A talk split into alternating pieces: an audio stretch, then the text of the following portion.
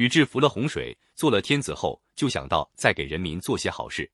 他半生奔波，几乎走遍了九州的山山水水，熟知各地都有哪些山精水怪、魑魅魍魉一类害人的妖物。为了使人们出门时能够有所防备，禹便用九州州长们贡献上来的九堆钢铁，在荆山脚下铸造了九个宝鼎。据说一个宝鼎要九万人才能拉得动，可见是怎样的庞然大物了。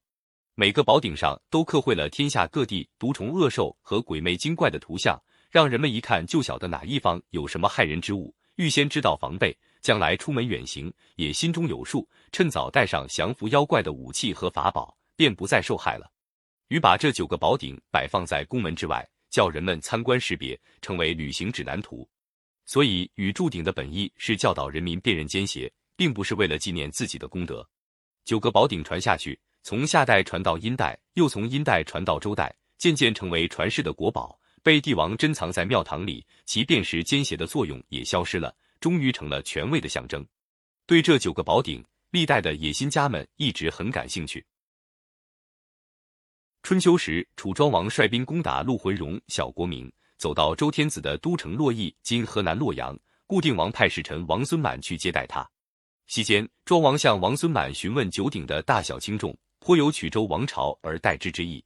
善于外交辞令的王孙满说了一句还有讽刺味的话：“在德不在鼎。”意思是说，国君统治天下在于是否有德，不在于是否有鼎，使楚庄王碰了一鼻子灰。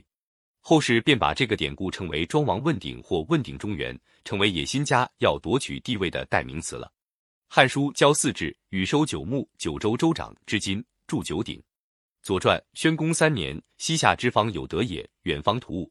共金九枚九块，铸鼎象物刻绘了怪物的形象，百物而为之备，使民之神间辨别鬼神怪异之物。与铸九鼎，目的在方便百姓，造福于民，因此人们对他感恩戴德，上下和谐无间，共同享受着上天赐给的幸福。九鼎成为德的象征。